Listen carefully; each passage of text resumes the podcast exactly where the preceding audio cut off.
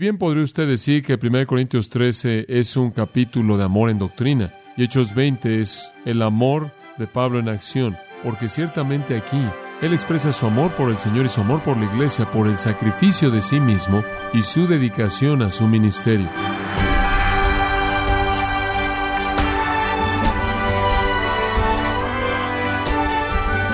Le saluda a su anfitrión Miguel Contreras dándole la bienvenida a esta edición de Gracia a vosotros con el pastor John MacArthur.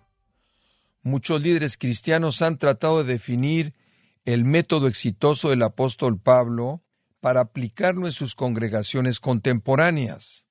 Pero, ¿existe tal cosa como una metodología paulina de ministerio? O John MacArthur nos muestra que el éxito ministerial del apóstol Pablo no consistía en ningún método especial, sino en la persona que Él era, en su carácter. Estamos en la serie Por el amor de la Iglesia, en gracia a vosotros. Hechos 20, versículos 17 al 27. Tenemos la perspectiva de Pablo del ministerio. Él vio el ministerio en perspectiva y lo vio en cuatro dimensiones diferentes, hacia Dios, hacia la iglesia, hacia los perdidos y hacia sí mismo. Y después la última vez vimos hacia Dios conforme él vio su ministerio como servicio al Señor. En segundo lugar, y todavía repasando, él vio su ministerio hacia la iglesia también. Él conoció la prioridad hacia la iglesia. Y dijimos ahí en el versículo 20 de Hechos 20 que hacia la iglesia su ministerio fue visto como enseñanza. Muy bien, en tercer lugar, hacia los perdidos. ¿Cuál fue la perspectiva de Pablo del ministerio? Hacia Dios fue servir al Señor, hacia la iglesia fue enseñanza y hacia los perdidos fue, en tercer lugar, evangelismo. Evangelismo, versículo 21. Ahora, Pablo vio su ministerio no solo en referencia a los cristianos, sino hacia la gente no salva. Él sabía que tenía una obligación hacia el mundo. Versículo 21. Testificando a judíos y a gentiles acerca del arrepentimiento para con Dios y de la fe en nuestro Señor Jesucristo. Y aquí tiene usted el Evangelio. Arrepiéntase del pecado y crea en Cristo. Eso es lo que él predicó a judío y a gentil por igual. ¿Sabe una cosa? Si usted conoce 1 Corintios 9, que Pablo realmente estaba cargado por predicar. Él dijo en 1 Corintios 9, no me glorifiquen a mí, no me alaben por predicar, porque necesidad me es impuesta y hay de mí si no predicar el Evangelio. Esto es lo que Dios me ha llamado a hacer. Esto es lo que Él me ha dado a hacer. Esta es la pasión de mi corazón. Y Él en Romanos 9 estaba derramando lágrimas cuando Él dice, yo casi desearía que yo mismo fuera anatema, maldito por causa de mi hermano y mis parientes en la carne, Israel. Él realmente tuvo una carga por los perdidos. En Romanos 1 él dijo, yo soy deudor para con griegos, los bárbaros, los sabios y no sabios. Él dijo, yo estoy listo para predicar el Evangelio en Roma también, porque no me avergüenzo del Evangelio de Jesucristo. El Evangelio es la historia de la cruz, la resurrección y el mensaje de salvación. No todo es el Evangelio. Creo que los cristianos han usado eso como un cliché. Ellos podrán decir, bueno, predicamos el Evangelio, usted sabe, predicas un sermón o algo y dice, no, gracias por predicar el Evangelio a nosotros. Y yo digo, eso no fue el Evangelio. El Evangelio es Jesús murió, resucitó por nuestra justificación. Ese es el Evangelio. Hay muchas otras cosas buenas que no son el Evangelio. El Evangelio es bueno. No salga y diga John MacArthur, no creen en el Evangelio. El Evangelio es bueno, yo creo en el Evangelio. Pero no todo es el Evangelio, hay otras cosas. Abraham salió de Ur, Israel, no fue el Evangelio. Eso simplemente fue Abraham yendo allá. Eso simplemente es algo más, eso es historia. Pero todo no es el Evangelio. Entonces no siempre diga, bueno, ese es el Evangelio, o él predicó el Evangelio, porque el Evangelio se relaciona directamente al plan de salvación, la obra de Cristo en la cruz y la resurrección. Pero bueno, eso es lo que Pablo le dijo a los incrédulos. Arrepentimiento del pecado y fe ejercida sea nuestro Señor Jesucristo. Ahora ya hay dos lados. Una pequeña nota. La palabra testificando ahí es un verbo compuesto y significa un testimonio completo, detallado. Y creo que es importante señalar que la presentación de Pablo del Evangelio siempre fue minuciosa, siempre fue completa nunca fue vaga, nunca hubieron ingredientes que faltaron. Ahora, hay dos lados en el mensaje del Evangelio. El lado negativo es este arrepentimiento. Dice usted, bueno, John, ¿qué significa arrepentimiento? Bueno, la palabra metanoia significa cambiar su mente. Significa estar cambiando una cosa e ir y pensar lo opuesto. No significa, bueno, él se arrepintió, él cambió 10 grados. No, significa 180 grados. Ir de un extremo al opuesto, cambiar su parecer acerca de algo evaluar a Cristo y revertir su evaluación. Y créame, este es el primer aspecto en la experiencia del hombre de la salvación. No es el primer aspecto en la salvación. El primer aspecto en la salvación fue el llamado de Dios, el decreto de Dios. Pero el primer aspecto en la experiencia del hombre es cuando él de hecho se vuelve del pecado hacia Dios. Él se arrepiente de su pecado. Ahora hay algunas personas que dicen que el arrepentimiento no es necesario, que usted puede ser salvo sin arrepentirse del pecado. Yo encuentro que eso es muy difícil de aceptar, y la razón es, bueno, múltiple, varios versículos. Lucas 24, 47 me dice de la importancia del arrepentimiento. Dice esto, arrepentimiento y remisión de pecados deben ser predicados en su nombre entre todas las naciones. Ahora Jesús dijo, y esta es la gran comisión, Jesús dice, prediquen arrepentimiento y perdona a todas las naciones. Y si no fuera importante, Él no habría dicho que fuera predicado a todo mundo. Y si el arrepentimiento no fuera tanto parte de la salvación como el perdón, Él no lo habría incluido en el mismo contexto. Y de hecho, en Hechos 17:30, Pablo dijo esto, Dios manda a todos los hombres en todo lugar que se arrepientan. Usted no puede ser salvo hasta que usted deje el pecado. La salvación tiene que cambiar su mente de vivir para el pecado a vivir para Dios. Eso es lo que es conversión. Y entonces no creo que podemos decir que usted no necesita arrepentirse de pecado. Esa es la razón por la que algunas veces cuando presentamos a Cristo y le decimos a la gente que cree en Jesús y no entramos a la hora de arrepentirse del pecado, me pregunto si su salvación es legítima. Ciertamente, si se han arrepentido en su corazón, lo es. Jesús, en Lucas 13:3, en una afirmación interesante, escuche, os digo, no. Si no os arrepentís, todos pereceréis igualmente. Eso me parece que se oye como que el arrepentimiento tiene que estar ahí.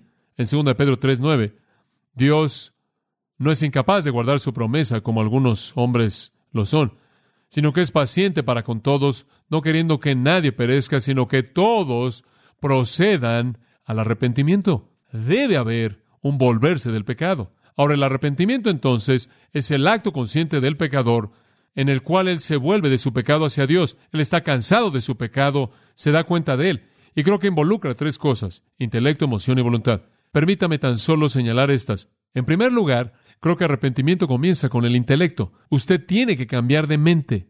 Usted tiene que cambiar su mente. Tiene que cambiar de parecer. Eso es lo que la palabra significa, cambiar su mente.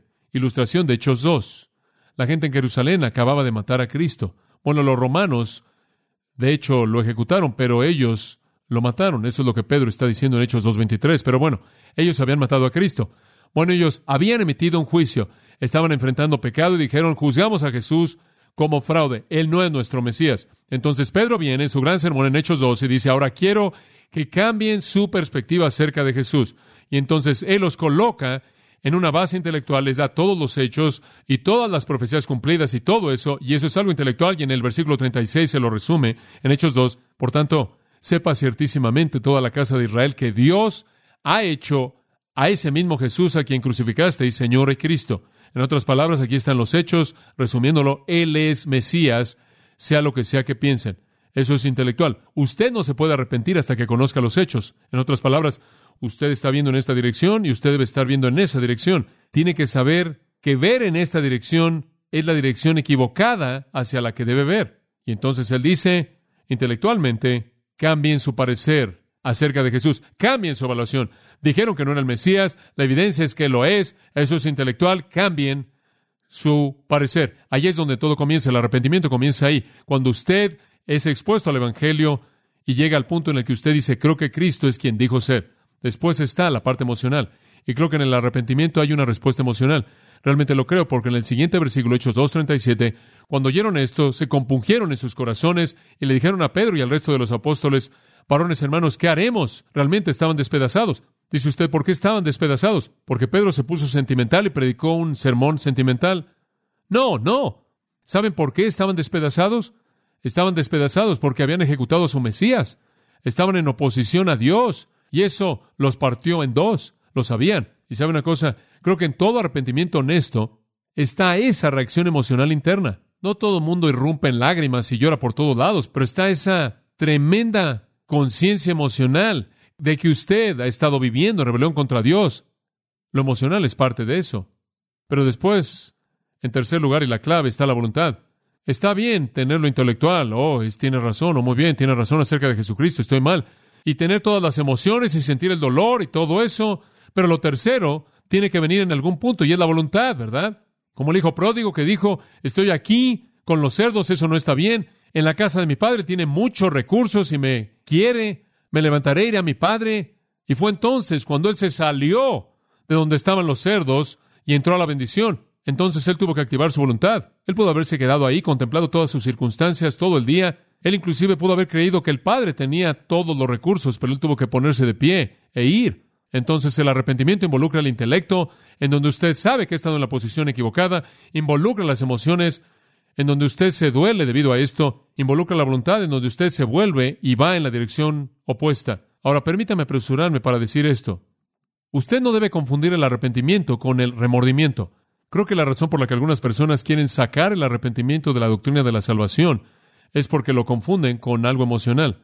Totalmente, creo que tiene emociones. Lo he dicho, pero no totalmente. Remordimiento, usted sabe lo que es remordimiento. Oh, usted sabe, todos pecamos, yo peco. Y sabe lo que el remordimiento es tristeza por las consecuencias del pecado. ¿Escuchó eso? Pero el arrepentimiento es condenar el pecado que trajo las consecuencias. El remordimiento es siento mucho que me sorprendieron. El arrepentimiento es siento mucho que lo hice. Es diferente. Y sabe una cosa, algunas versiones no nos ayudan porque traducen Mateo 27.3, dice, Judas se arrepintió. Esa no es la misma palabra griega, inclusive como metanoia. O ni siquiera es la palabra arrepentirse, es la palabra lamentar. Muchas personas hacen mucho de eso. Mucho remordimiento, pero no hay arrepentimiento. Judas nunca se arrepintió, ¿verdad? ¿Acaso en algún punto él se volvió e hizo otra evaluación acerca de sí mismo y acerca de Cristo y dejó su pecado y se volvió hacia Dios y colocó su fe en Cristo? No. Él lamentó, él lamentó el desastre que él hizo de su vida, pero el lamento, el remordimiento nunca lo salvó. Job conoció lo que fue el arrepentimiento. Él dijo, me veo a mí mismo y me aborrezco y me arrepiento en silicio y cenizas. Él se volvió hacia Dios. Bueno, el arrepentimiento verdadero entonces es de lo que estamos hablando y es lo que Pablo predicó, que un hombre para venir al tiempo de la conversión, para venir a Dios, un hombre para ser salvo, un hombre para estar bien con Dios, en primer lugar, se le debe mostrar intelectualmente que está en una posición equivocada, que va en la dirección incorrecta, que él está viviendo en rebelión contra Dios y él debe estar convencido de eso intelectualmente. Esa es la razón por la que debemos predicar el contenido del Evangelio. Y después el Espíritu de Dios va a convencer su corazón de pecado y va a agitar su emoción. El Espíritu de Dios, Juan 16, se mueve, entra y convence de pecado y de justicia y de juicio y después él ejerce en un acto de la voluntad y se vuelve del pecado hacia Dios. Y entonces el lado negativo de la salvación es el arrepentimiento. Y eso nos lleva al lado positivo. El lado positivo es expresado por Pablo en el versículo 20 como fe hacia nuestro Señor Jesucristo. Usted deja el pecado, se vuelve hacia Dios, Después coloca su fe en Jesucristo. Dice usted, ¿qué significa la fe en Cristo? Bueno, es como decir esto. Yo soy un pecador, lo sé, lo veo, estoy viviendo en violación de Dios, he estado haciendo la evaluación equivocada acerca de Jesús, Él es el Mesías, Él es el Salvador, Él es el Cristo, Él debe tener la autoridad en mi vida y voy a ejercer mi voluntad, me voy a volver hacia Dios y volver hacia Cristo. Y cuando usted se vuelve ahí, entonces coloca su fe en Cristo, esa es la convicción positiva de que el Evangelio es verdad y usted va a hacer que su vida dependa de Él. Eso es fe en nuestro Señor Jesucristo.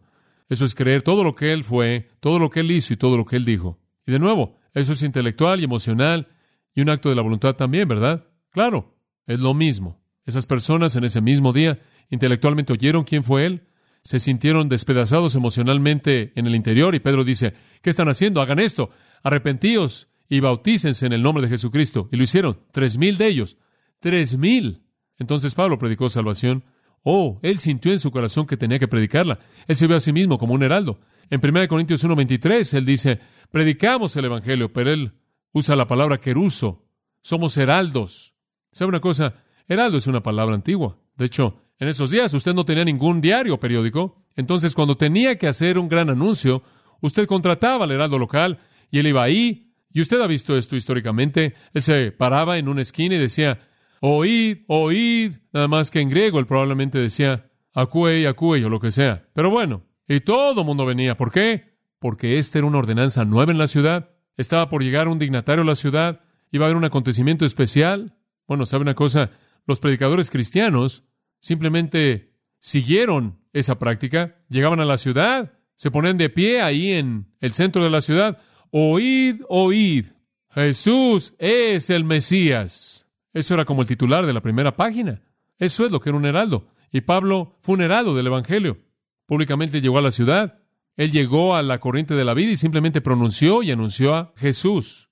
Como puede ver, ese fue su ministerio hacia los perdidos. El fue un heraldo, él fue un predicador, un heraldo del Evangelio. La tarea entonces del ministerio cristiano para Pablo fue un administrador, alimenta la casa, pero también fue un heraldo, anuncia al mundo entero las buenas noticias. Amados, esto es parte de nuestro ministerio también, proclamarle a los perdidos que Jesús es el Salvador. Y creo que cualquier pastor bueno tiene que hacer ambas, y cualquier cristiano bueno tiene que estar en sintonía en estas dos áreas, enseñándole a aquellos que están bajo su cargo, como también proclamándole a aquellos que están afuera a Jesucristo. Pablo entonces proclamó la muerte, la resurrección de Cristo y llamó a la gente a una respuesta. Y sabe una cosa, y tengo que añadir esto también, y esto es fácil.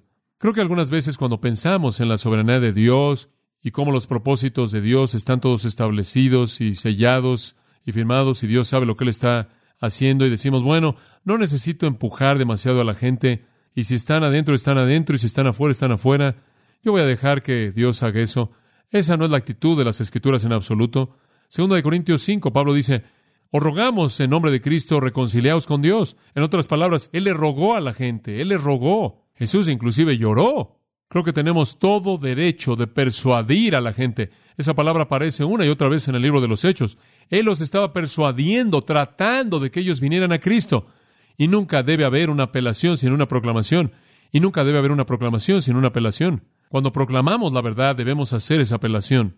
Richard Baxter escribió un libro llamado El Pastor Reformado. Lo escribió en 1656 y él dijo esto, me asombro de cómo puedo predicar de manera fría, cómo puedo dejar a los hombres solos en sus pecados y que no voy a ellos y les ruego por causa del Señor que se arrepientan.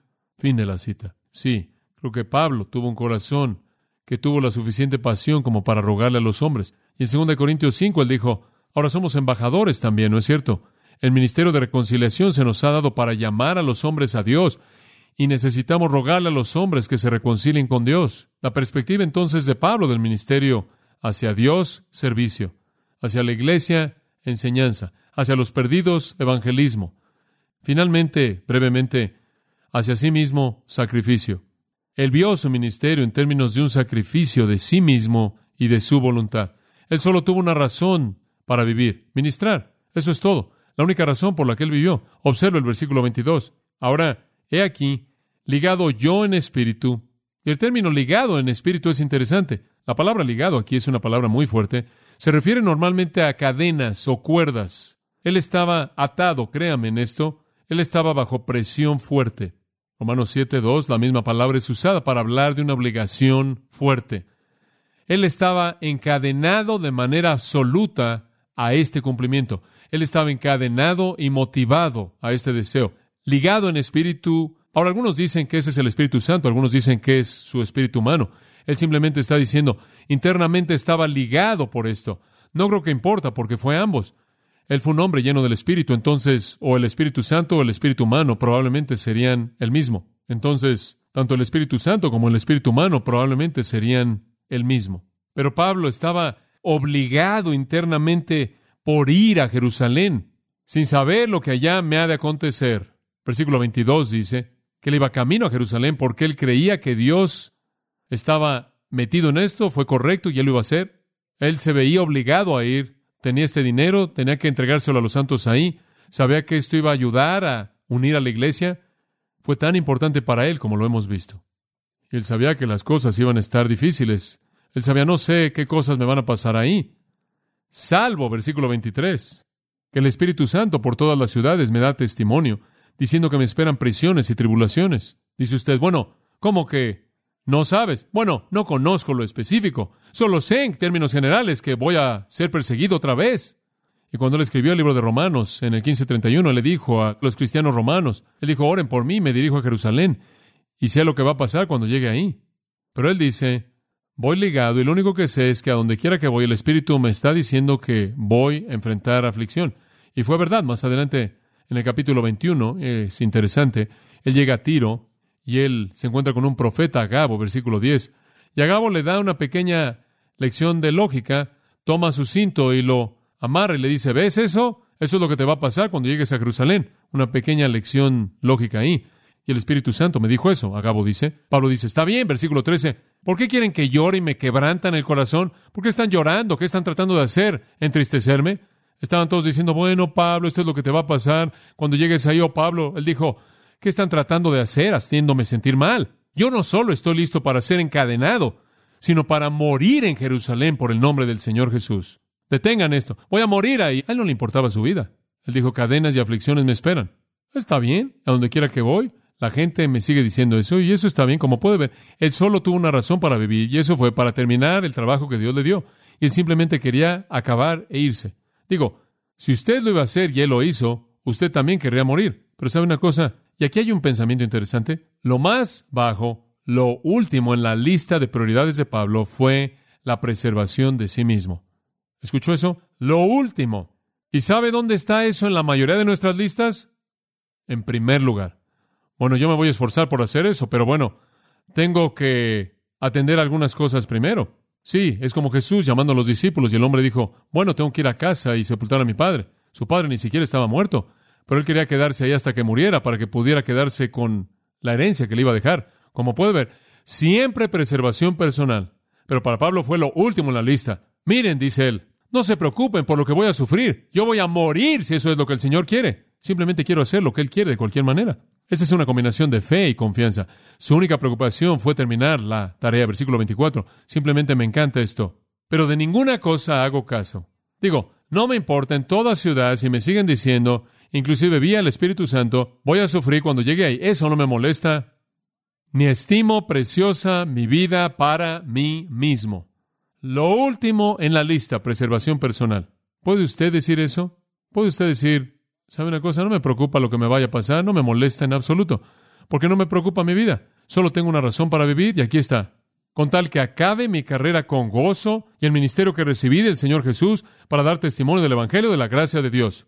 Él dice, estoy aquí por una razón y eso es para terminar lo que el Señor me dio que hiciera y después me quiero ir. Y créame, así fue, porque cuando llegó el tiempo, cuando Él terminó, Él dijo, Señor, por favor, toma mi vida, estoy listo para morir, y acabé. Segundo Timoteo 4. Eso es lo único para lo que él vivió. Lo último en lo que él jamás pensó fue en la preservación de sí mismo. La perspectiva entera hacia sí mismo en el ministerio para Pablo fue sacrificio. Y sabe una cosa, esa es una palabra que probablemente no pertenece a ninguno de nuestros vocabularios, ¿verdad? ¿Puede usted encajar sacrificio en su vocabulario? ¿Cuándo fue la última vez que usted hizo un sacrificio de algo? Me refiero a algo. Comodidad, dinero, tiempo, algo. ¿Sabe una cosa? Vivimos en un tipo de tiempo de recreación en el cristianismo. Es una especie de recreación cómoda. El domingo nos vestimos con nuestra ropa de domingo y nos metemos en nuestro pequeño auto. Y cristianismo, ¿se da cuenta? Y sabe una cosa, la mayoría de nosotros vive su vida entera y el punto más grande, el punto más elevado de nuestro cristianismo es cuando vamos a un retiro. ¿Se da cuenta? Todos nos vamos a las montañas donde está nevando, escuchando a algún super maestro de la Biblia y eso es a lo que estamos expuestos para las profundidades del cristianismo.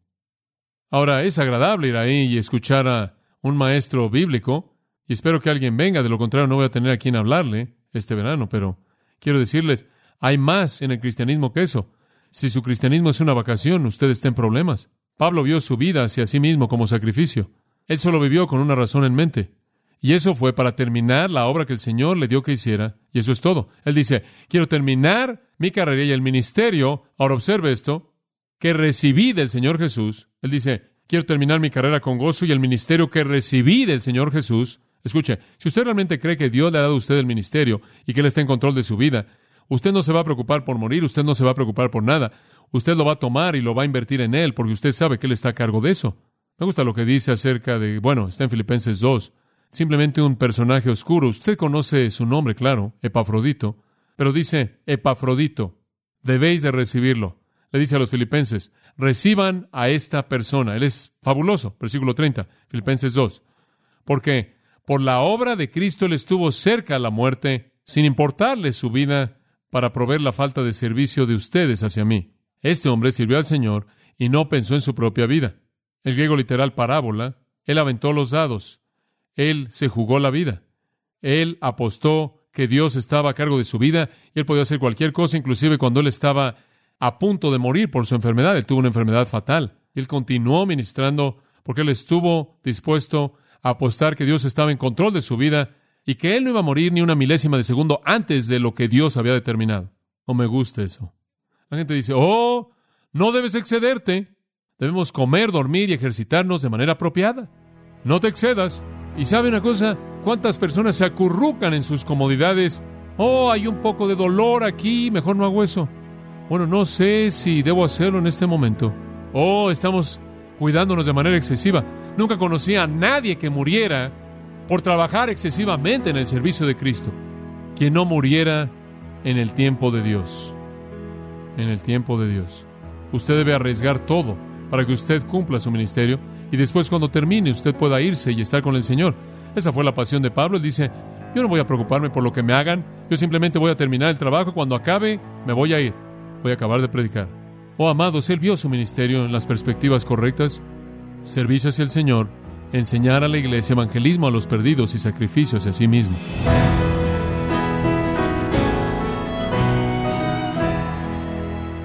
MacArthur nos mostró que Pablo vio su ministerio hacia Dios, en el servicio, hacia la iglesia, en la enseñanza, también hacia los perdidos y en la evangelización, también hacia sí mismo a través del sacrificio que hacía. Estamos en la serie titulada Por el amor de la iglesia, aquí en gracia a vosotros. Estimado oyente, tenemos a su disposición el libro El plan del Señor para la iglesia, escrito por John MacArthur, donde nos muestra la necesidad de volver a los principios bíblicos de liderazgo, puede obtenerlo en nuestra página en gracia.org o en su librería cristiana más cercana. Y le recuerdo también que puede descargar todos los sermones de esta serie por el amor de la Iglesia, así como todos aquellos que he escuchado en días, semanas o meses anteriores. Y no olvide que puede leer artículos relevantes en nuestra sección de blogs ambos en gracia.org. Si tiene alguna pregunta o desea conocer más de nuestro ministerio, como son todos los libros del pastor John MacArthur en español, o los sermones en CD que también usted puede adquirir, escríbanos y por favor mencione la estación de radio por medio de la cual usted nos escucha en gracia a vosotros. Es importante conocer no solo el país y ciudad de donde usted nos escucha, sino también la radio. Para quienes contactan nuestro ministerio por primera vez, pueden solicitar una copia del mensaje de promoción sin costo alguno, un mensaje por oyente únicamente.